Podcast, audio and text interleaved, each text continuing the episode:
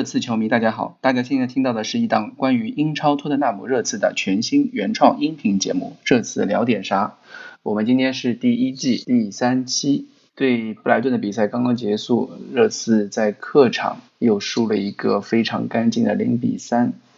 两场比赛连丢十个球，是热刺一九九七年十二月份以来第一次。那次的时候还是热刺输给考文垂，输给切尔西。但这一次是热刺输给了拜仁和布莱顿，而布莱顿呢，又是一九八三年以来第一次输给这支球队。我们今天邀请到的哪些嘉宾呢？有蛋总，嗨，大家好；还有小苏，大家好；以及我们老朋友库里里，大家好，我是库里里。距离上次广播也才过了三天，所以我对大家所说的话还记忆犹新。就是在上一期的广播中，在座的三位都一致认为头铁的波切蒂诺他不会变阵，就是说他会用三中场，从现在开始直到这个冬窗可以进行人员调整以后。结果这场比赛首发一出来，我们就发现他变成了四二三幺。不但如此，他还上了一个大家一心期待他能够拯救球队的球员，那就是很久没有上场的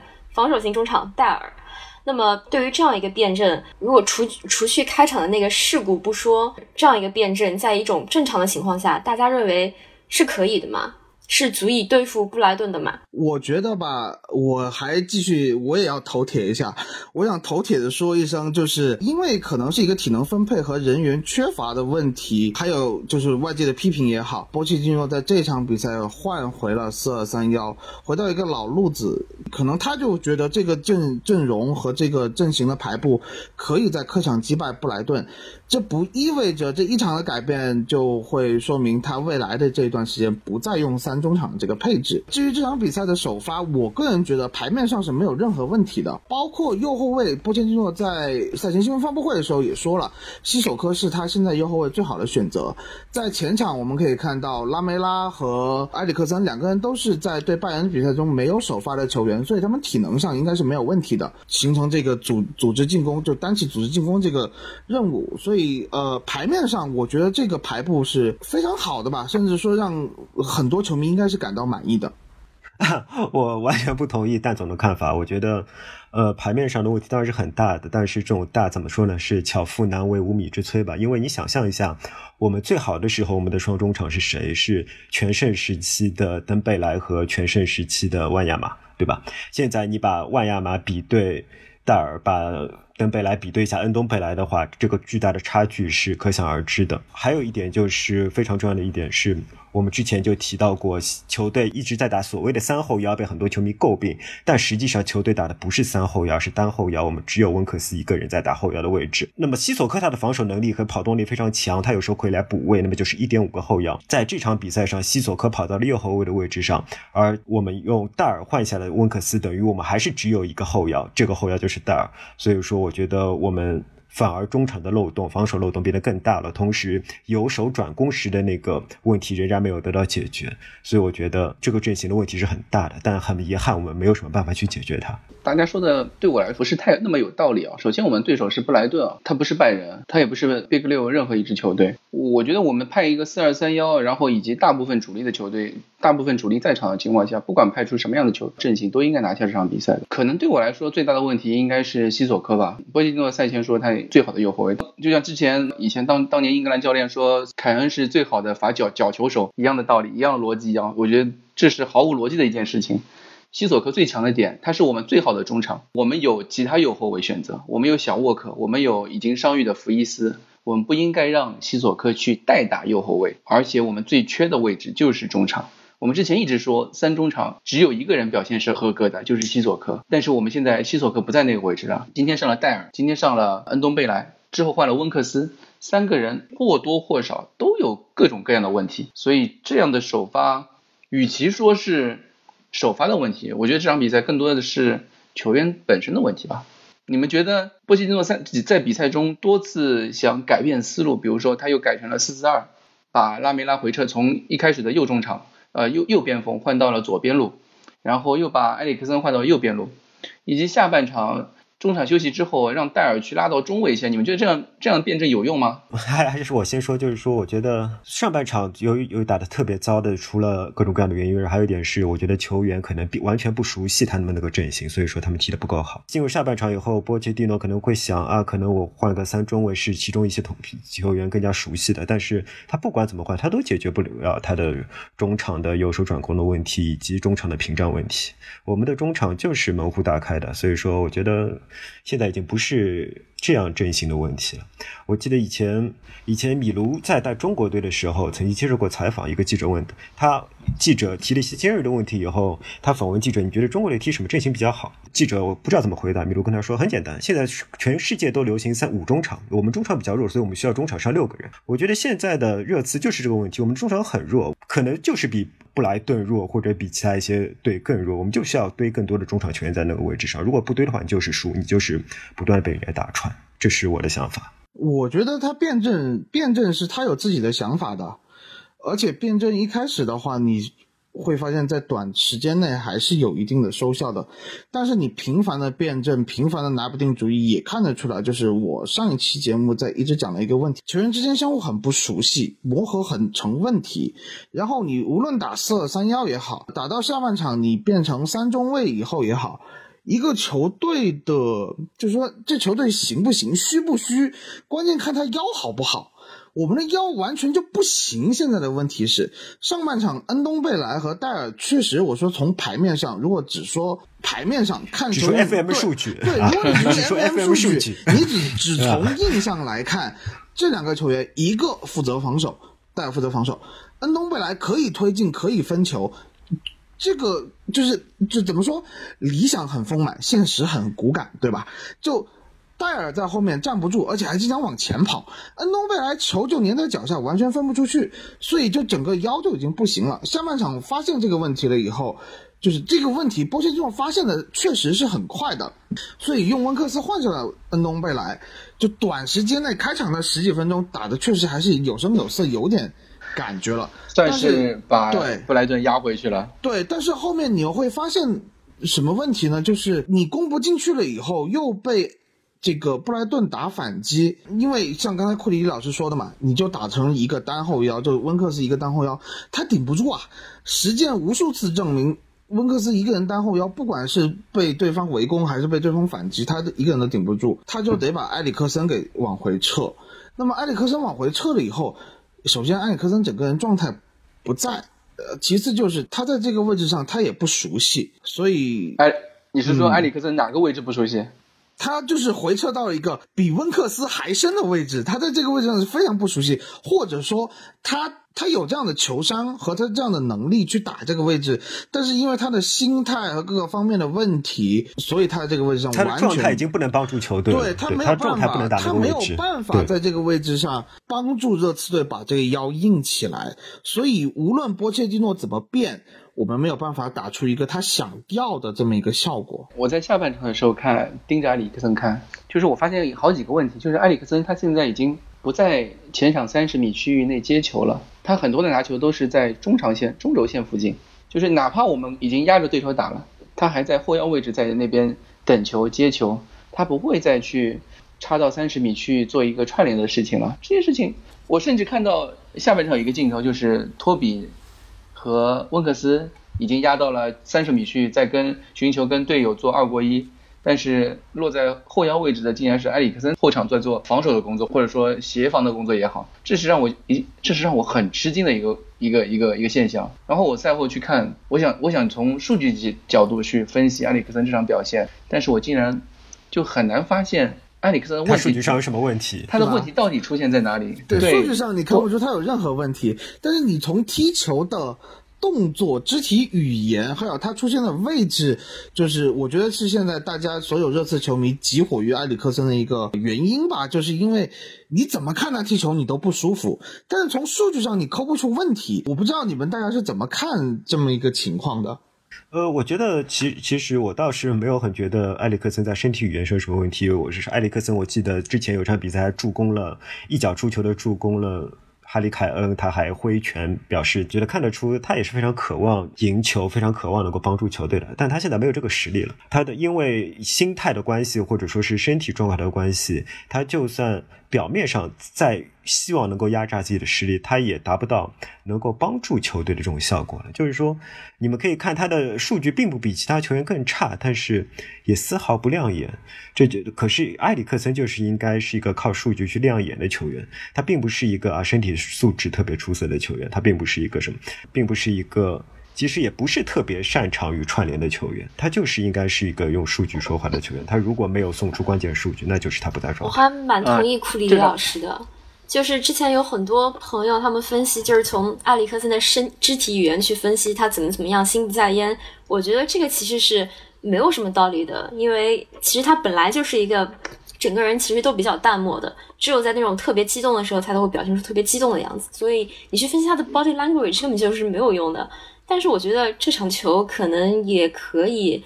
就是让一些人不要去再老说啊，为什么为什么不让埃里克森上场这样子的话，就是说他在场上由于各方面的原因，他已经无法帮到球队更多了。所以我觉得可能。蹴鞠界，蹴蹴鞠界好聚好散还是蛮难的。就是如果他今年夏天走了的话，那么他在我们心中就是一个非常美好的回忆。可是他今年夏天没有走成，然后他就一直在这里，然后他就慢慢慢慢的，就就有点像那个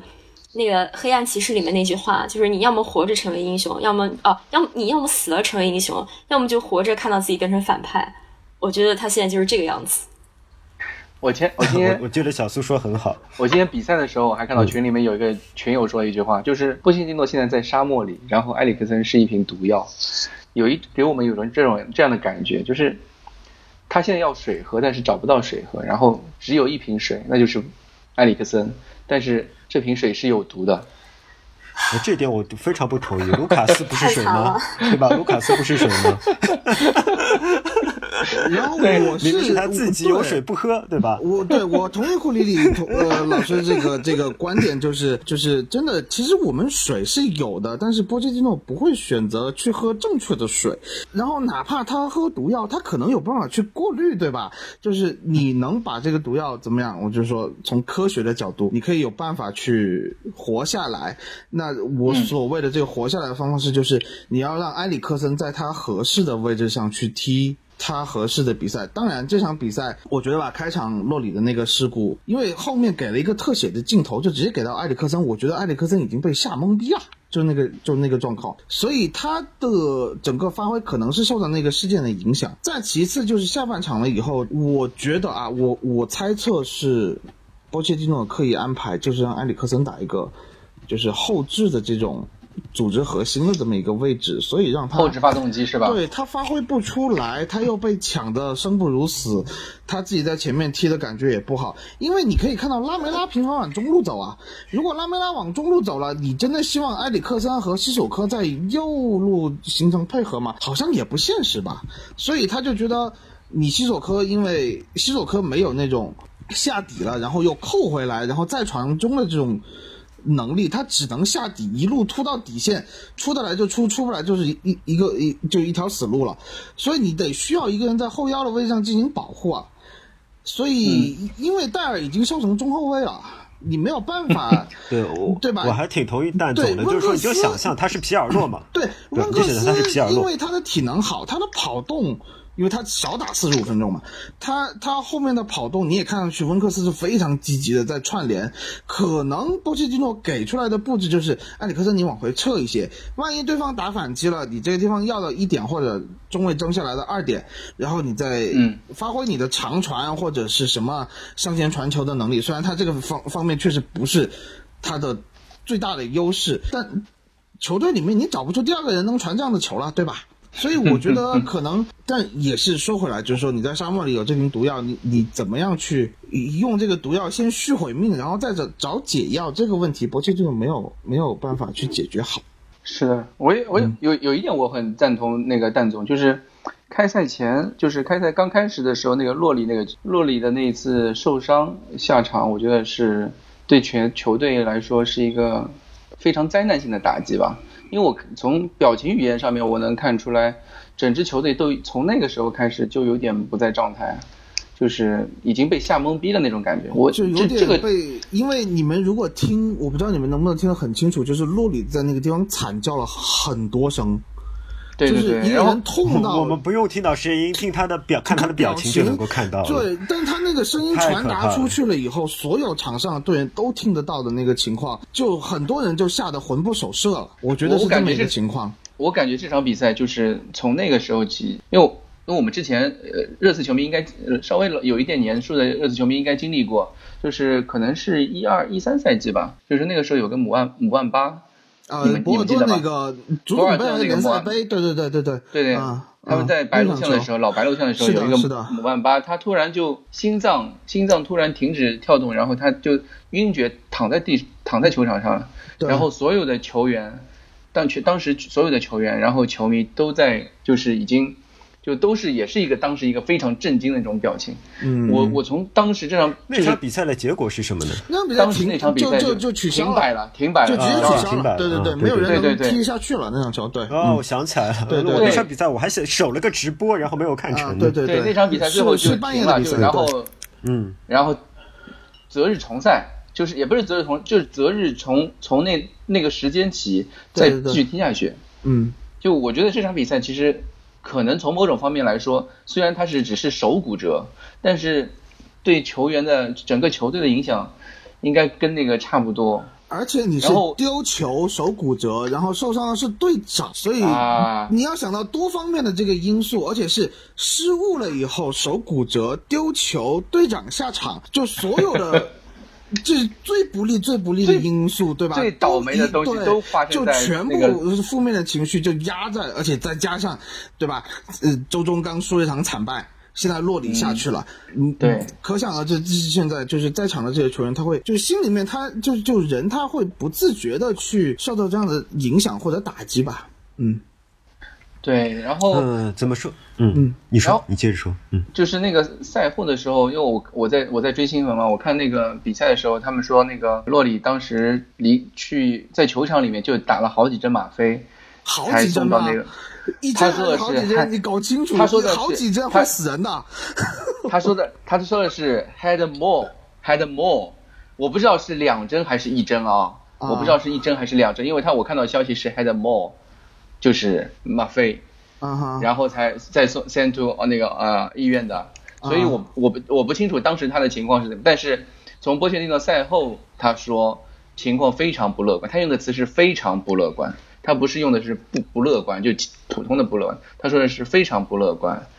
对，然后我我们也看到他当时的那个情况嘛，所以我们比赛的时候，我呃节操像直播没有发那个动图是有原因，就是我觉得那个动作实在太惨，不应该作为一个对这个这个决定是正确的，不应该做嗯不应该录出来，就是我觉得对我对比赛就是直播方也是有有有有看法的，就大家都在转那个镜头，而且不断的重复在播，对对球员来说是一种不尊重，对这个伤势对球迷也不太好。因为我们都知道蛋总是学医的嘛，你觉得是这样的一个伤病，对他会有多少多大影响？如果像你刚才说的这么严重，就是在球场上要打好多针吗啡镇痛，因为吗啡这种是成瘾性药物，一般打一针就就很了不起了。顶多我们会就是急救的时候打两针，如果你要真的是打很多针的话，可想而知这个情况会有多么的严重。在这样的情况下，我可能会考虑到它会不会是一个肘关节的粉碎性骨折，就是肘这个地方一个三个骨头连连在的地方，它的结构非常的。怎么说繁密吧，然后有很多的韧带包裹，有很重要的神经在那个位置。如果它痛到这个程度的话，呃，一个很简单的我们所说的闭合性骨折或者开放性骨折，就是比如说两根，嗯就骨头之间断了，就是我们最最通俗的说、说法。如果只是这样子开放性骨折的话，可能性就不大了，因为它很疼，应该是肌肉、肌腱、韧带，包括我就有点担心神经都出现了损伤。如果在这样的情况下，最坏最坏的，因为如果是因为那个地方有个很重要的人的一个神经叫桡神桡神经，桡神经如果出现损损伤的话，它会有几个。非常难以恢复的情况就是手指你都可以伸不直，手腕啊，对手腕也不会很好的发力，然后前臂就是就是你前面连到手掌这个位置，你可能会嗯就是它旋转会出现障碍。是从此以后嘛，就是后遗症就对，如果是他了。少桡神经出现损伤的话，嗯，它是可以出现这样的后遗症，而且是这样说的话，就是对他的整个赛季职业生涯对，就包括赛职业生生涯都会有很大的影响。对这个东西，因为呃，我其实还是仔细去看了一下那个那个动图的，那个就我我不想回让让大家回忆到这个画面，但是他那个折下去的那个动作，可能是有就是多个。位置出现损伤，所以我对这样的情况，就包括我本来一开始觉得可能就是个骨折，可能还行吧。但像你刚才说要打几针吗啡，我就觉得那如果如果只打很严重一针呢？如果只打一针，比如说我消息看错了，如果只打了一针，如果只打一针的话，可能就是肌肉出现了撕裂，一个开放性的骨折，然后就是把那个肌肉和韧带都撕裂了那样的一个情况，就最好的一个情况。它只是一个很简单的疼痛，因为如果它只是断，它的肌肉什么都没有出现损伤的话，人甚至不用打吗啡。所以但是他但是他现在对，打了他已经打一针嘛了，，呃，至少一针对至至少一针吗啡的情况，我觉得这个伤应该是很重的。至少我我刚才一开始预估就是，如果是手骨折的话，就是三个月手术完以后三个月恢复，然后在三个月左右的复健，那你就六个月就可以回到赛场上了。那如果像这么说的话，至少你可能需要一年啊。八个月是是至少是需要的，你至少需要八个月。所以，所以这个赛季基本上没有什么希望了，我觉得就对，因为我看到赛后有记者说，就是那个赛季赛季已经基本上报销了。对，就真的是要看一下到时候那个骨折到底是一个什么类型的骨折吧。就希望希望结果不要太坏，只是可能我们过分担心，因为因为我刚刚说了嘛，那个地方神经和就肌肉韧带什么的很复杂，如果就是。断了以后，让肌肉啊，或者出就内部出现出血的情况，肌肉损伤，就肌肉拉伸纤维还有神经的疼痛，会是让人会感觉到比那个骨头断了还更疼的。所以如果、如果就从好的方面想的话，就希望把能够八个月之内能够尽快康复，最好不要影响到欧洲杯。但是可能这个觉得影响说了已经对很难说很难说。我们看明天的结果吧，因为现在他去到医院的话，肯定是可以呃进行一个 X 光的拍片。他和这个脚就脚踝，就是我们凯恩经常说，为什么经常过去了三四天不会给一个结果？洛里的这个伤，他如果是骨折的话，他可以啊、呃当场出结果的。明天应该会有一个一个俱乐部的通报吧，希望是一个就是不是最坏的一个结果吧。我有一个追加问题，就是说，呃，嗯这么严重的伤势，就是我们明天会知道结果，那么球员也会知道。我觉得这已经算是一次创伤体验了，就是你一周之内这么多次创伤体验。而在之前的那个 Alastair Gold，他在那个答球迷问的时候，他说，热刺队队内没有这个心理咨询师，因为波切蒂诺的团队相信他们的教练团队已经足以应付球员们的心理状况。那大家觉得像这样的情况，是不是说应该有一些心理咨询方面的专业人士介入？我觉得首先从多个方面考虑吧，一个是这些球员他们在这个职业生涯里面已经踢了很长一段时间了，他们见过到这样的场面，其实也不会说很少，但是确实在自自己队里面发生这样的情况，而且关系又这么好，又是队长老大哥的话，可能大家心里面还是会有一些创伤性的这种影响。但是队里配不配这样的心理咨询师，我觉得，我觉得是一个争议性问题吧。配有配的必要，不配也不会说会有一个巨大的影响。而且马上那个就国际比赛日开始嘛，国家队基本上都会配有这样的心理咨询师，而且他们换一个环境了以后，会对一些主力球员会有一些帮助，而其他的球员，我觉得更重要的这个时候真的是不是一个创伤修复的过程吧，还是需要是怎么样找到一个正确的方法，能把比赛赢下来。可能真的是赢了一场球以后，可能就就是赢场比较赢了赢赢几场球以后会好。对对会会会赢几场球之后，什么什么问题都能解决，对，什么问题都没有了，就就再大的伤病，就我们看这几年，就热刺伤病的情况还少嘛，对吧？就去年凯恩就被架下去，就那个对德尔夫被德尔夫。绊的那一下，就脚踝崴成那个样子，大家看到看到那个情况，大家还是处于一个心态比较坚定的状态。现在只能是说，一个刚刚像我说多方面的原因，然后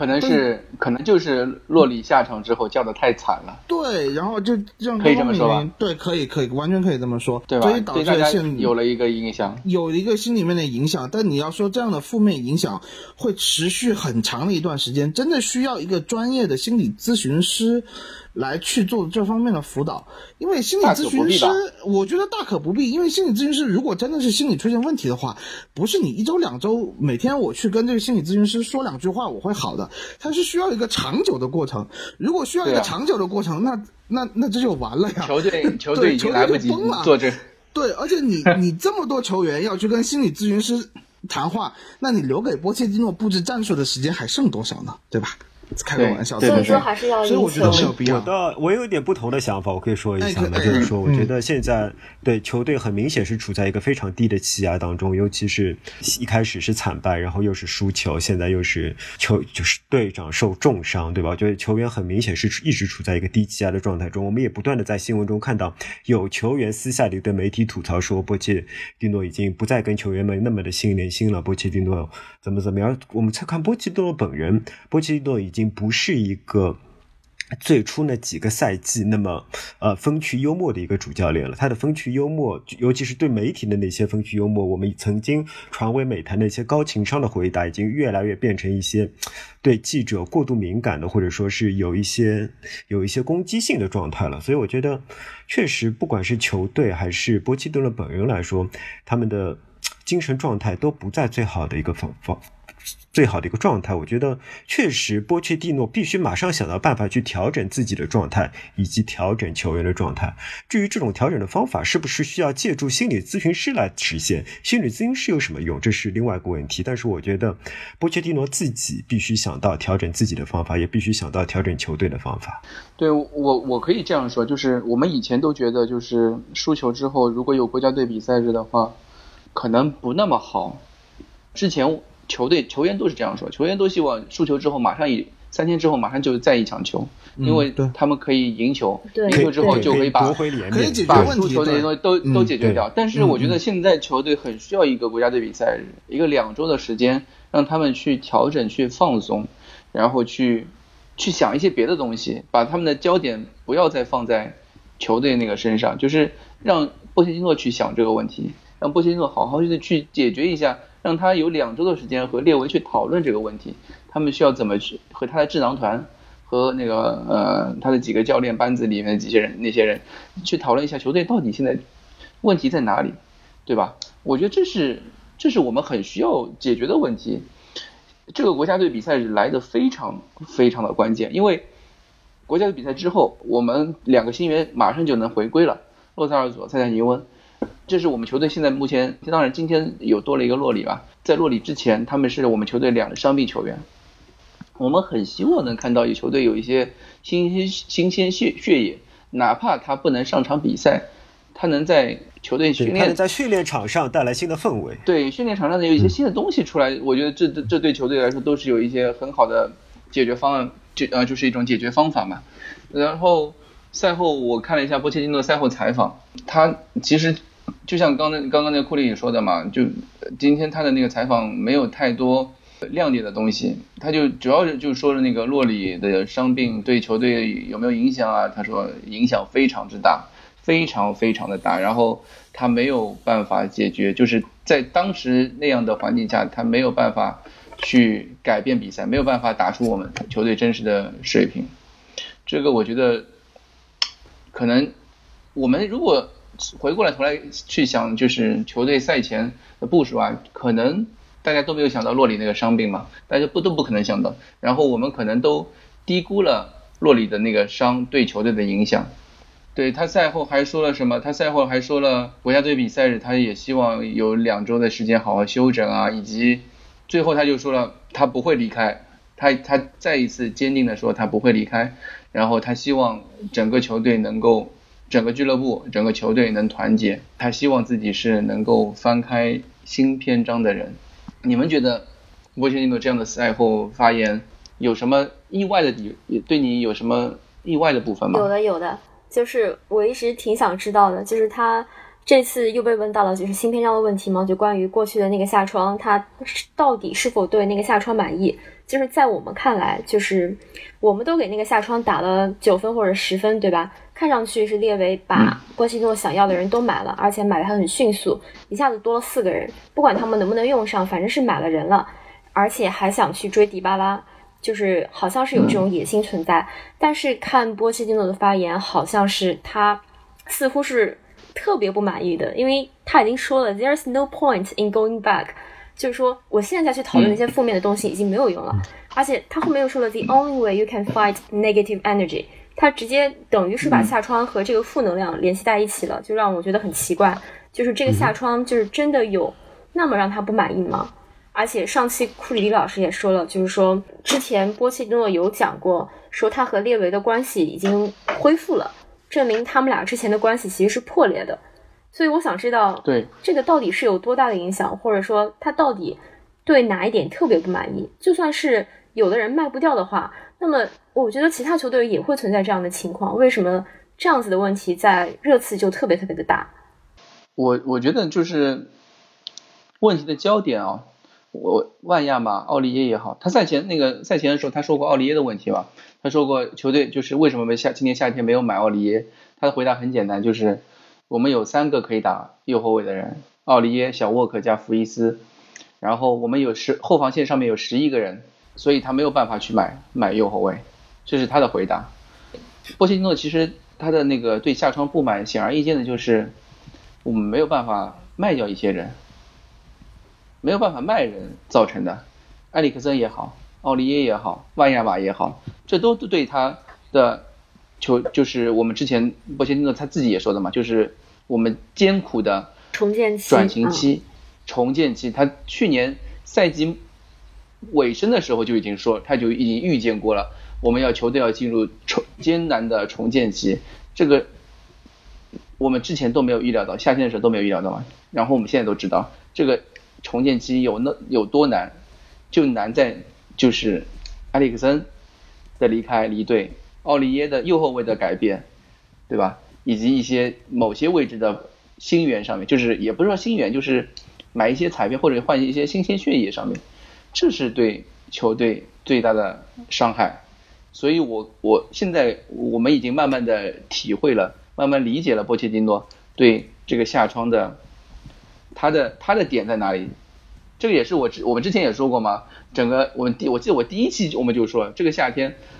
问题到底出在哪里？我们都觉得他纸面上没问题，但是更衣室的问题、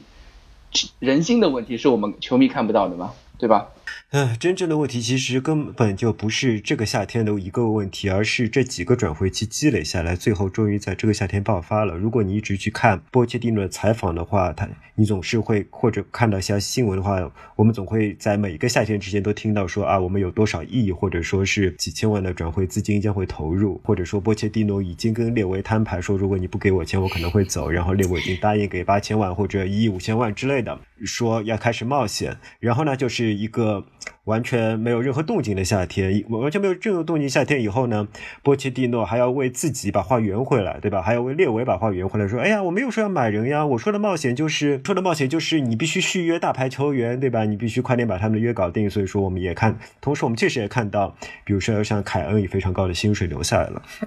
但其实我认为这些都只是波切蒂诺的情商，或者说是波切蒂诺愿意去为列维 carry 的一些东西。那么他已经为列瑞列维 carry 了好几季了，好几个转会季了。那么到这一季，他终于受不了了。在前一个赛季末的时候，如果我是。波切蒂诺的话，我已经快拍桌子走人了。我因为前个赛季末的话，我算了一下，当时我说我们下个赛季很可能是温克斯和戴尔打双后腰，那我们这个我们下个赛季就完了。然后对吧？西索科上了，那么西索科打的还不错，我们活过了一个赛季。其实上个赛季我们下半赛季已已经是成绩非常非常糟糕了，但我们非常幸运的活过了上个赛季。那么好，那么这个赛季我们还是没有后腰，那么就是我们这个赛季过来还债，把之前欠下的所有债全部还完，这就是我们现在看到的状况。呃，刚刚一个最新消息，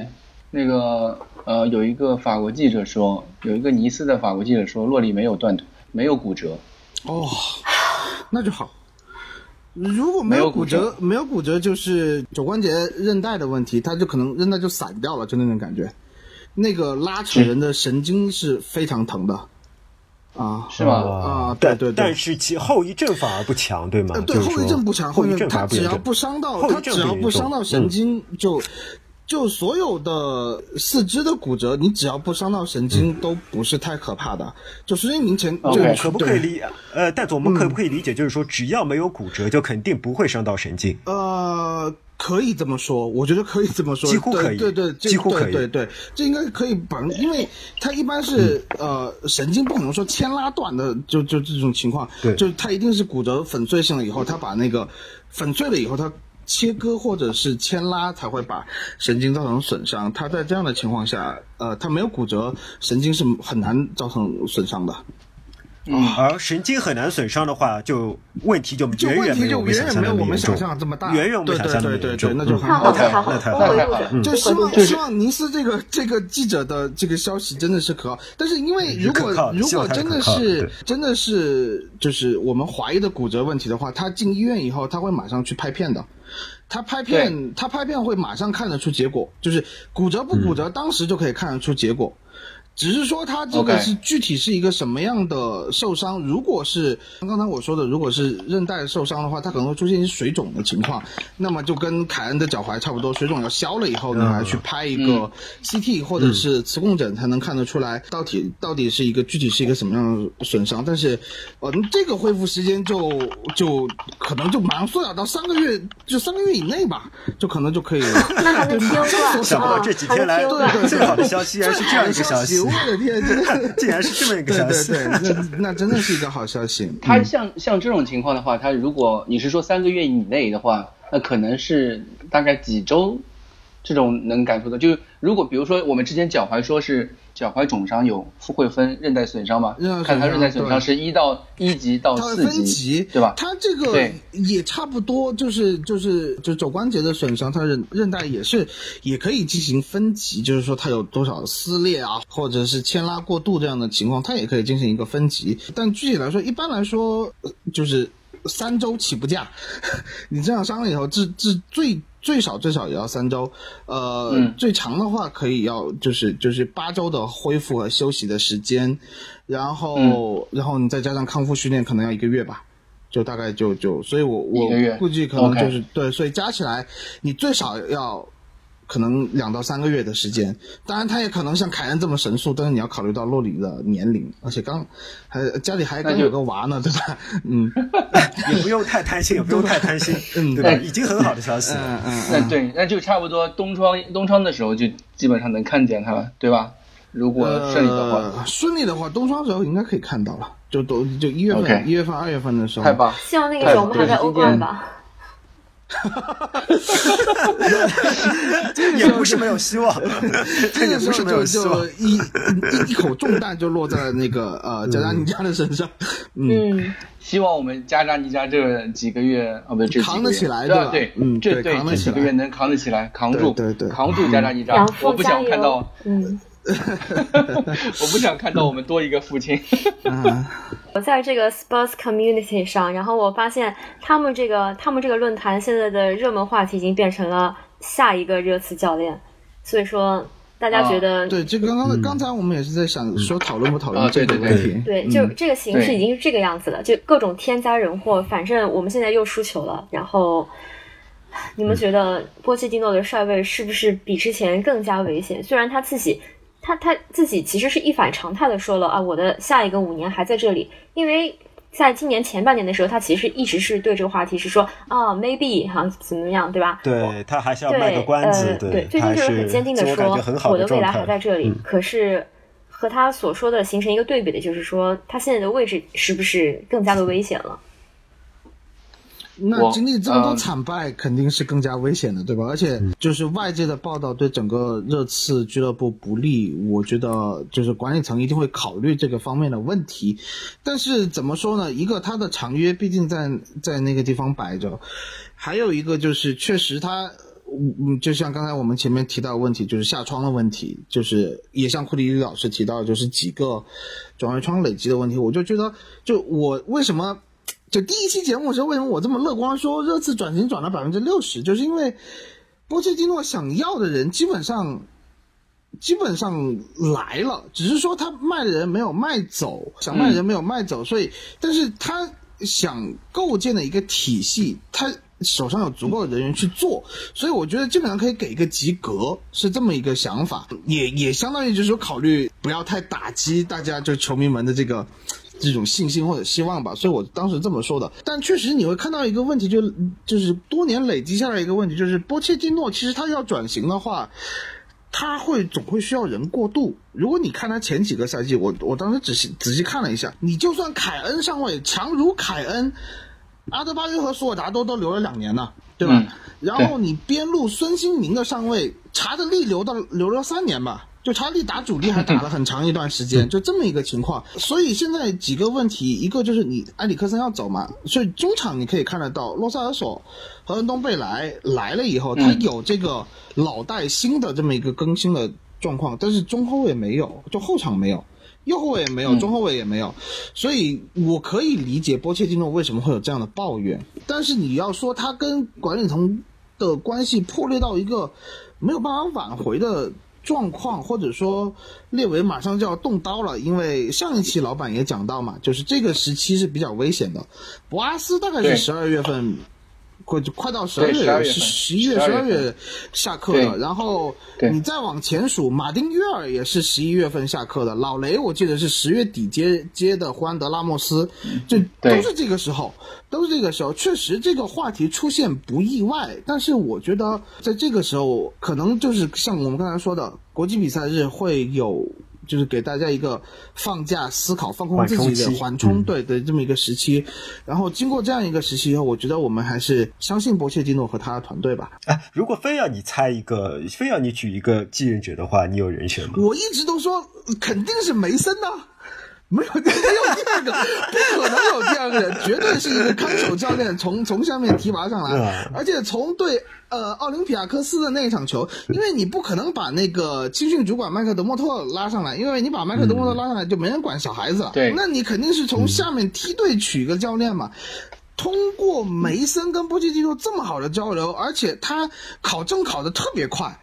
他的成长，他的成长可以说在教练界可能说是。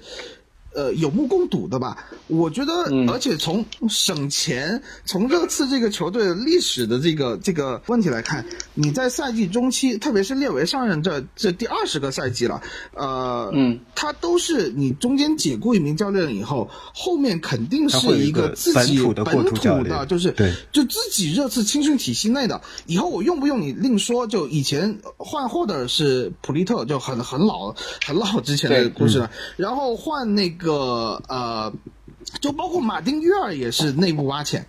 马丁约尔也相当于是对内部挖潜。我我非常我非对我非常认同蛋总就是对对于继任者的那个这点看法。所以不要指望什么阿莱格里、穆里尼奥那些都不可能。阿莱格里是阿莱格里是怎么说？真的是那天谁谁谁说了一句啊？就谁说了一句阿莱格？那是下个夏天的事，对对，不是这个时候的事情。那天谁说了一句？如果能请来阿莱格里这样的教练，就是你次呃祖坟上冒青烟了，这个我很赞同。然后穆里尼奥也不要想了，列维跟他肯定合不来的，而且穆里尼奥他要要求买人，哪有穆里尼奥要钱对，哪有这么多钱对吧？所以肯定是一个自己人继任。那自己人，你你们看一下这个现在贴队教练里头，我就觉得只有梅森了。而且梅森跟大家关系好，对吧？梅森跟关系好呀。不行不行不行不行不行！梅森这样一个每次进球只会抱凯恩的人，我我我无法无法难以想象。我觉得就是如就是首先我不认同波切蒂诺现在应该下课，这个是我绝对不认同的。就我们作为热刺球迷来说，就是大家都不希望看到他下课嘛，也希望列维，因为因为他之前就说这个这个赛季是非常艰苦的，我只不过。就是我们没有想到有那么艰苦，希望他跟列维之间的谈话，就是让列维能支持他。但但是但是我但是我我我还是那句话，就是如果再来一两场布莱顿这样的比赛的话，那这个就不是列维能列维自己能救他的，自己能救他了。这个是舆论也好，董事层董事局也好，甚至于刘易斯都有可能会。做出那个就是点按下那个按钮的那个决定了，所以，我希望波切蒂诺这这两周国国家队比赛日的时候，好好去找一个成功方案，找一个能解决问题的一个方案出来。哪些人该上，哪些人该用，哪些人可以可以放弃，对吧？他应该有一个自己的思路，不要我们我们我们都知道一月份是一个解决解决方法的时期嘛，对吧？我在这两个月里面，在现在十月份到十一月份这两个月的时间里面，我们应该把你哪怕就死守一条首发阵容，不不轮换。我也没有任何，我也不会再有任何话题，因为我们都知道现在这支球队有些人是没法用了，对吧？然后，但就你这个问题，我想问一下，你刚才说了这么多，就是说谁会去按下这个按钮的人？球员可能会按下这个按钮的人吗？你觉得？会啊，会啊，会啊，当然会啊。就球员更衣室内部觉得波切蒂诺。不合适了，或者觉得波切蒂诺失去他以往的这种执教上面的灵性也好，纪律性也好，就是球员们有点像中国队把卡马乔踢下去那种感觉。你觉得可能在热刺现在这支热刺队上出现这样的情况吗？嗯，因为历史上热刺是出现过这样情况的。因为呃这个问题，嗯，我觉得还是接得是接得是，对对，我我觉得现在现在这支球队里面更衣室。他们会闹，就是如果到时候出问题的话，他们会闹，但是他们不会让波切蒂诺下课，就是他们不会闹着让波切蒂诺下课，因为这支球队基本上都是波切蒂诺带出来的，嗯，对吧？他不会去闹着让波切蒂诺，他们可能会去闹另外一种方式，比如说他想走，他们想走了，就比如说凯恩说我想走了，他觉得这支球队，他他们不会认为问题在波切蒂诺身上，他们会认为问题是出在全方面的。管理层上面有问题，但是管理层会认为他们没有办法解决，他们唯一的解决方案就是把波切蒂诺换掉，然后球队重重建 rebuild，整个推倒重建，对吧？该走的走，该留的留，想走的就走，对吧？就全都变成以前是我们球队说是心与心的交流，之后大家都是用钱对用钱来说话，对用钱来说话了，对吧？嗯，这个我这是我最担心的球员。是很有可能做出这样的事情的，对吧？然后，嗯，继任者的话，我我很认同嗯蛋总说的，但是我我可能还有一些其他的选择，比如说比如说休顿，比如说 休顿，不不不不，休顿已经很久没带比赛，我我是觉得他一定是从青年梯队或者就是说预备队的教练里面往上提，预备队倒是有几个教练还是可以的。也不是说可以吧，就是说他可以做这个，就是做看守教练的这么一个我我我会我会我会觉得不列维可能会找一个就是热刺系的，就是之前曾在热刺待过的一些教练做一来临时顶一下那个看守教练的活，让他他可能那个就是顶替的这个人也知道这是一个看守教练，那可能就只是尽一份人情，然后赚一个临时工的钱，我是这样想的啊，嗯，然后我但我们但我。同意蛋总，就是我们不可能在波辛顿下课之后马上有一个顶级教练上任，这是绝对不可能的。对，嗯，对，对，这是这是我的，嗯。嗯，我还蛮同意你们的看法的，就是，呃，首先我记得就是老雷他可能我上期节目也说过，就是。呃，老雷曾经说过，一个教练他下课只有一个原因，就是彻底失去了更衣室的支持。嗯，彻底失去更衣室支持，不不一定是更衣室就是对着你干，对吧？他可能就是整个你无法再鼓动这个更衣室了。对，更衣室你无法再让更衣室全心全意为你卖命了。那么从目前的比赛阵容来看，我们可以看到温克斯还是比较努力的，呃，凯恩还是比较努力的。我们在球队中还可以看，还是可以看到一些拼命的球员，尤其是凯恩，多少也应该算一个更衣室领袖。洛里也是。我们不说他的状态吧，洛里也是一个努力的，或者说不是一个搞事的人。从这种状态下，我觉得暂时波切蒂诺并没有下课的危机，并没有更衣室彻底失去支持他的这种危机。对，更衣彻底不理他这种危机，我觉得不存在。但是确实也就像杰迪说的，再过两场比赛我们就不知道了，对吧？因为我我 然后嗯，我仔细想了说啊，你你说你说你说你说，OK，我仔细想了一下，就是球队现在。能闹事的人，但好像想来想去没有没有啊他，开始捉内鬼了吗？只有奥能里耶能能闹事的球员只有不重要，只有能闹事的球员不对重要。你激活的嗯奥里耶是可以闹事，但是他闹不起来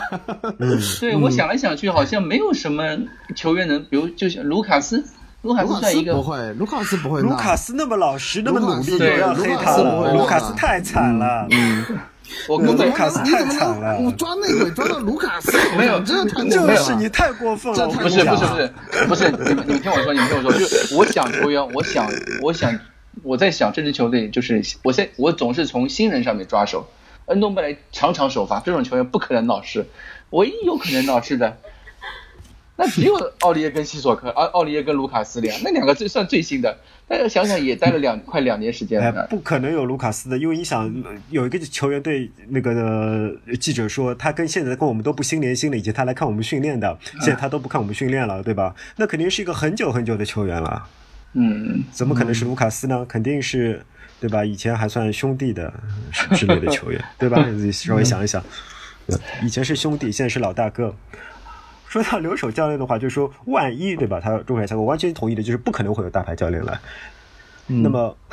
我们天马行空一下，我还蛮想贝克汉姆来的。贝克汉姆完全完完美符合你的所有要求，好不好？贝克汉姆有教练证吗？我觉得贝克汉姆没有教练证啊。不可能。哦，没有贝克汉姆没有教练执照，而且而且还有一点，人家现在要他的 MLS 那个迈阿密吧，迈阿密迈阿密的那个队，人家是老板，人家要要要在美国看球的，不可能的。对，人家是做老板的位置，立刻人家是列维的位置。不好意思，立刻打破婚礼老师的美梦，真不好意思。对对那就不要下课。嗯然后嗯对，嗯，呃，然后我看了一下我们接下来的比赛啊，我看一下赛程，我感觉沃特福德和利物浦吧，这个月就对这个月就剩沃特福德和利物浦了，是吧？但然后再加一是有一场有一场欧欧冠吧？你这你这场都输了，其实看赛程已经没有意义了，谁都可能输的 我。也觉得是这样的一个感觉，就是你连布莱顿，布莱顿多少轮没上了？就布莱顿第就赛季第一场给我打了一个很亮眼的感觉，后面就觉得这球队也就这样。他虽然敢跟曼城进攻，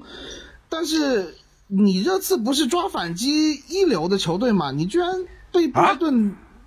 也不是说抓反你这是抓反击一流的球队，也不是说抓反击一流，就是这个赛季是推反这个赛季是击一流，对，推反击一流，这个赛季已经不行了，也也也多个方面吧来说，就热刺就是，比如说对方一个角球开过来，你你四个人。像田径队一样往前冲，这样子的情况也不少见。今天也有过一次啊，就拉梅拉，